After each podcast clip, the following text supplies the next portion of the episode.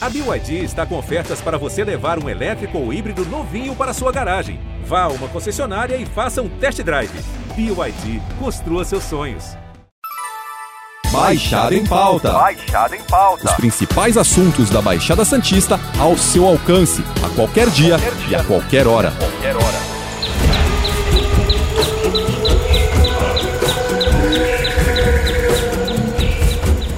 O Parque Estadual Serra do Mar, considerado o maior corredor biológico da Mata Atlântica no Brasil, com 1.361 espécies de animais e cerca de 1.200 tipos de plantas registradas, completou 45 anos em 30 de agosto e durante esse período passou por muitas mudanças. As últimas não são muito boas, pois têm a ver com crimes ambientais como desmatamento, caça ilegal e poluição. Tudo isso interfere diretamente no bioma, na vida vegetal e animal, bem como da comunidade do entorno e de toda uma população. Essa situação, no entanto, só costuma ser notada quando são observados animais em área urbana, com a falta d'água e aquecimento. Além do trabalho de preservação e de pesquisa, os parques têm como objetivo incentivar a população na busca pela conservação do meio ambiente. É o conceito conhecer para preservar. Para falar sobre esses desafios de como trabalhar para recuperar a conservação do bioma, o Baixada em Pauta recebe Diego Hernandes, diretor adjunto da Fundação Florestal. Bom dia, Diego, tudo bem? Bom dia, pessoal. Tudo bem? Muito obrigado pela oportunidade. Poder falar um pouquinho sobre o Parque Estadual da Serra do Mar é sempre uma satisfação, ainda mais agora, né, celebrando os 45 anos da sua existência. O Parque Estadual Serra do Mar completou 45 anos e, nesse tempo, diz ser a maior unidade de conservação de toda a Mata Atlântica, que, segundo consta,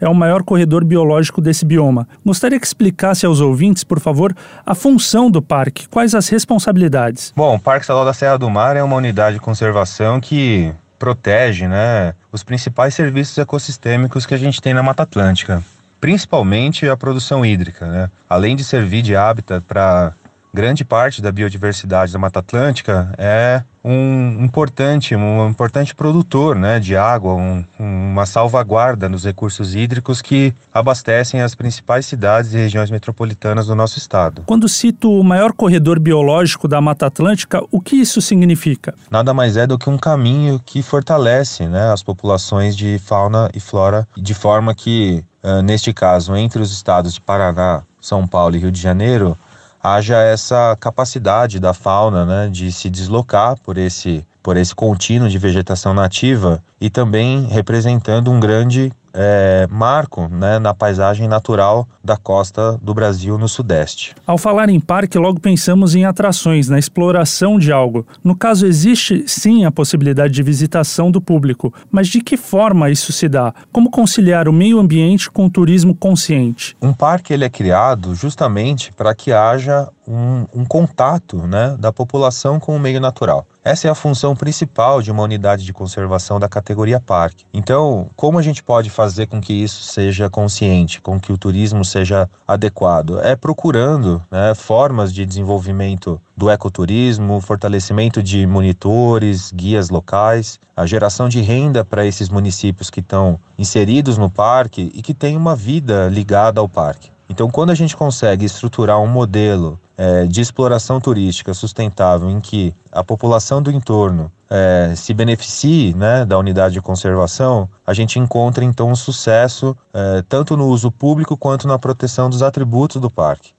Isso é muito importante para o sucesso do turismo, que haja o desenvolvimento local, principalmente dos guias e monitores que atuam nas associações locais. E existe turismo consciente, Diego, que não deixa pegadas, é, marcas que não impactam o meio ambiente? Falar em turismo consciente, na minha opinião, é falar sobre vários fatores, né, que envolvem desde a educação do turista até a infraestrutura, né, que é a unidade de conservação que o parque oferece. Então, é, partindo aí de uma, de uma lógica de é, ordenamento turístico que respeite os limites né, daquele ambiente é, e que permita né, que haja uma infraestrutura de apoio que não seja é, de intensividade, né, que não traga aí uma intensidade, mas que assegure a capacidade de suporte do ambiente e dê ainda a condição de resiliência né, desse ambiente, eu considero que seja um dos fatores mais importantes. Então passa pela educação do próprio turista e também pela organização e a infraestrutura de apoio que é implantada dentro do parque. Sobre a conservação, que é uma das responsabilidades do parque, quais as maiores dificuldades enfrentadas ao longo de 45 anos?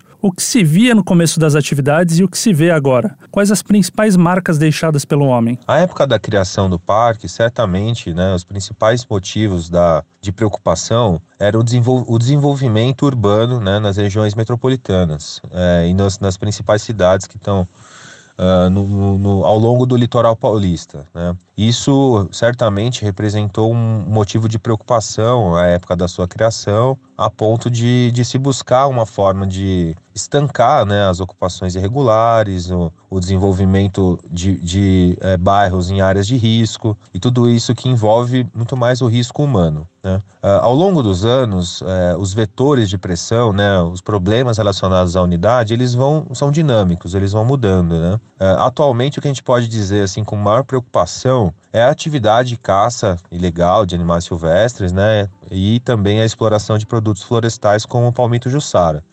ambas atividades ilícitas são preocupantes do ponto de vista de conservação da biodiversidade, porque afetam diretamente popula as populações de animais, né, uh, no seu hábitat. Então, afetam um, um, local que deveria, né, que precisa estar protegido e são atividades que acabam por trazer a extinção local de algumas espécies. Esses são os dois problemas que eu considero mais importantes atualmente na conservação do Parque Estadual da Serra do Mar. A luta contra o desmatamento e a caça parece constante. Como estamos nesse quesito? Há como controlar tendo que conservar uma área tão extensa que atravessa 25 municípios? Não é fácil, né, controlar a atividade de caça e extração ilegal de produtos florestais. Não é fácil controlar ocupações irregulares. Uh, isso requer um esforço conjunto né, das forças de segurança uh, e também uh, requer que a gente tenha uma criatividade na geração de negócios sustentáveis para as comunidades, populações e bairros no entorno do parque. Esse certamente é uma saída moderna, contemporânea, que precisa estar vinculada né, à atividade de fiscalização, pois uma,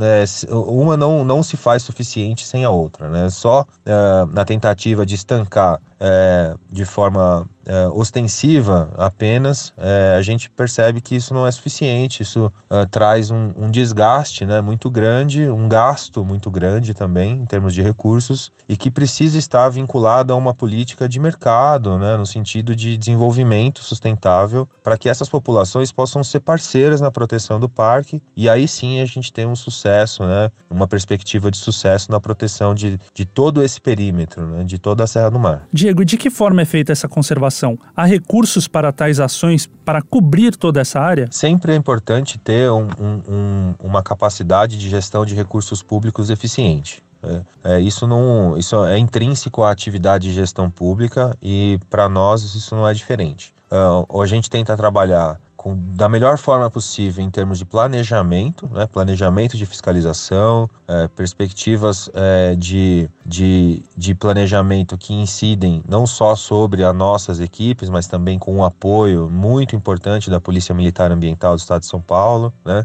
a Coordenadoria de Fiscalização em Biodiversidade da nossa Secretaria de Infraestrutura e Meio Ambiente. Então, tudo isso passa por um trabalho conjunto né, de, de, de, de atuação é, juntamente é, com os municípios e como né, já bem citei, não dá para deixar de lado é, as populações, né, as, as, comunidades, os bairros, porque uh, o, os recursos destinados à proteção certamente são insuficientes com, se a gente não tiver um apoio, né, um apoio do setor privado, no sentido aqui das comunidades mesmo, né, empreendimentos sociais são importantes para contribuir nessa geração de recursos né, e dar pertencimento para essas populações, de forma que os recursos públicos possam ser aplicados de forma eficiente naquilo que uh, são essenciais para a proteção da biodiversidade. Com base em análises e pesquisas feitas por vocês ao longo de 45 anos, de que forma esses crimes ambientais e a poluição impactam na Mata Atlântica? O que pode ser sentido? Quais os principais problemas? Eles atuam diretamente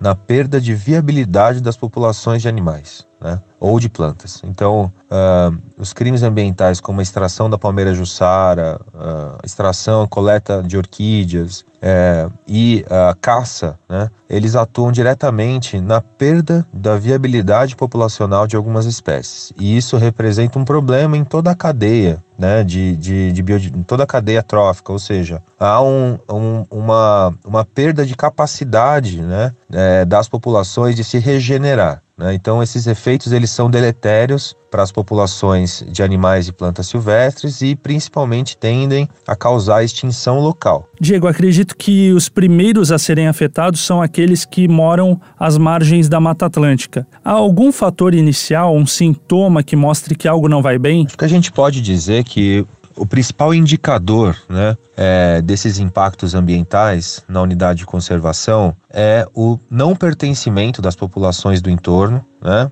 é, no sentido de se sentir pertencentes ao parque né, e de se sentir responsáveis ao parque, então de passar, uh, por conta da, da, da, da, falta de renda, né, da falta de algum meio de sobrevivência ou pelas dificuldades econômicas, buscar então na exploração, na extração, é, no, na exploração da biodiversidade um meio de vida. Então, acho que esse indicador é muito importante. A partir do momento que a gente percebe que as populações do entorno, os bairros, estão se colocando à margem da criminalidade, né, estão sendo assediadas ali pelo, pela criminalidade no sentido da exploração dos recursos naturais, para mim esse é um dos principais indicadores é, de que uh, há um problema a ser resolvido em termos de gestão territorial. Mas isso não significa que todos não sejam afetados, certo? Serviços ecossistêmicos, essa é a palavra que a gente precisa entender como algo que nos afeta de forma difusa, de forma ampla e muitas vezes é, de forma silenciosa. Né? É, todos nós sofremos com os impactos ambientais.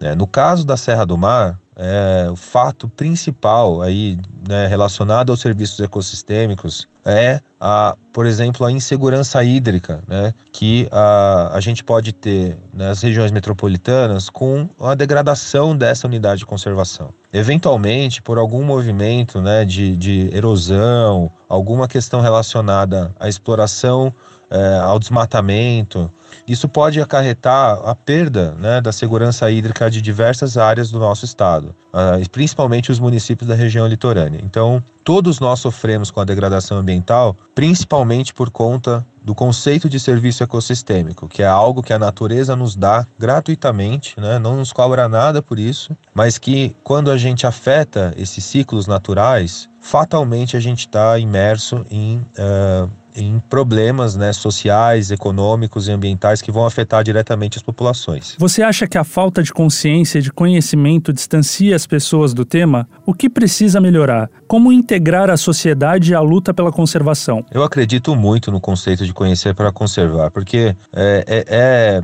é intrínseco do ser humano não cuidar daquilo que ele não conhece, daquilo que ele não tem acesso. Né? É por isso que a gente precisa trabalhar muito né, o acesso das pessoas às unidades de conservação. Precisa trabalhar isso de forma como política pública, né? levar a ter é, programas que levem as crianças, os adultos, os adolescentes principalmente, para dentro dos parques, para dentro das unidades de conservação, para que isso vá se construindo né, é, como cultura né, dentro da nossa população. Eu acredito bastante nisso como meio né, de solução né, a médio e longo prazo em termos de educação ambiental, de conscientização e principalmente de pertencimento. Essa é a palavra que eu acredito bastante em termos de melhora, né, melhoria. Geralmente só falamos sobre os impactos da ação do homem no meio ambiente quando aparece um animal em área urbana ou falta água, ou seja, assim que sentimos os sintomas. É isso mesmo? Você relatou bem isso, né? É como a gente pode sentir isto, né? É, é como, como eu falei, o serviço ecossistêmico é algo que nos beneficia de forma silenciosa. Né, e que muitas vezes fica em segundo plano em termos de cotidiano. Então, é fato que quando a gente tem uma falta d'água por algum motivo específico, né, ou quando a gente tem um atropelamento, por exemplo, que bloqueia uma rodovia,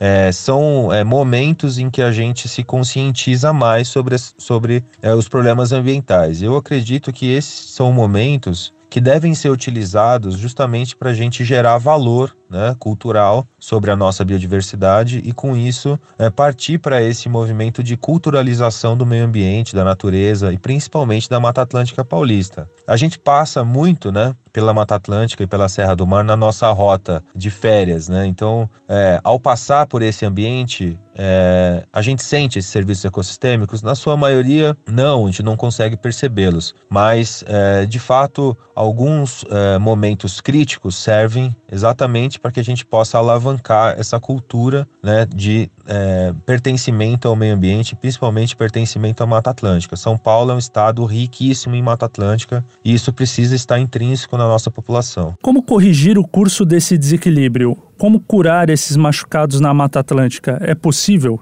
É, eu li que isso pode levar até 200 anos para que uma área explorada pelo homem se recupere completamente isso não deve servir de desculpa para começar a, a, cuidar, certo? Bom, nós estamos no ano, né? Acho que é um tema importantíssimo, né? Como a gente é, recuperar aquilo que perdemos, né? E a gente está num momento muito oportuno para isso. Né? A gente está no meio da década da, da restauração, né? A década definida pela ONU como um, um, momento de preocupação com a restauração dos ecossistemas, com a geração de conhecimento prático né, para a recuperação, a restauração dos ecossistemas. A gente precisa pegar uma carona nesse momento, é, fortalecer as políticas públicas né, em prol da restauração. O estado de São Paulo é um estado que vem já há um, há um tempo conduzindo um programa muito importante, que é o programa Nascentes, que dá meios, né, facilidades para a recuperação de áreas, principalmente áreas de proteção permanente. E eu acredito muito na escalada da restauração com fins econômicos. Eu acho que esse é, é uma forma de corrigir o curso dessa curva, né, fazer com que a restauração né, com espécies nativas tenha um uso econômico, possa ser utilizada pelos produtores rurais, pequenos produtores rurais, principalmente não como um passivo na gestão da sua propriedade, mas como uma possibilidade, uma política pública de, de subsídio mesmo, né, de restauração com fins econômicos, de forma que essas, é, esses pequenos produtores tenham meios né, de plantar floresta nativa buscando a, a, a comercialização desses produtos florestais no futuro. A Mata Atlântica é riquíssima em biodiversidade, produtos madeireiros, não madeireiros, frutos, essências, e a gente é, encontra ainda é, um atraso, eu acredito, é, no desenvolvimento sustentável, nessa, nessa política de desenvolvimento sustentável. Então, a restauração dos ecossistemas florestais e principalmente a restauração com fins econômicos, né? Restauração de floresta nativa com fins econômicos, para mim são eh, meios de corrigir essa curva e nos colocar uh, de forma contemporânea na proteção dos ecossistemas naturais. Diego, obrigado pela sua participação no Baixada em Pauta e na semana que vem nós voltamos com outro convidado e assunto. Lembrando que esse podcast está disponível no G1, Apple Podcast, Spotify, Deezer, Google Podcast e Castbox. Nos aplicativos existe a opção para você assinar esse podcast e receber um aviso sempre que um novo ficar disponível. Eu sou Matheus Miller e encerro Baixada em Pauta por aqui. Até a próxima, tchau!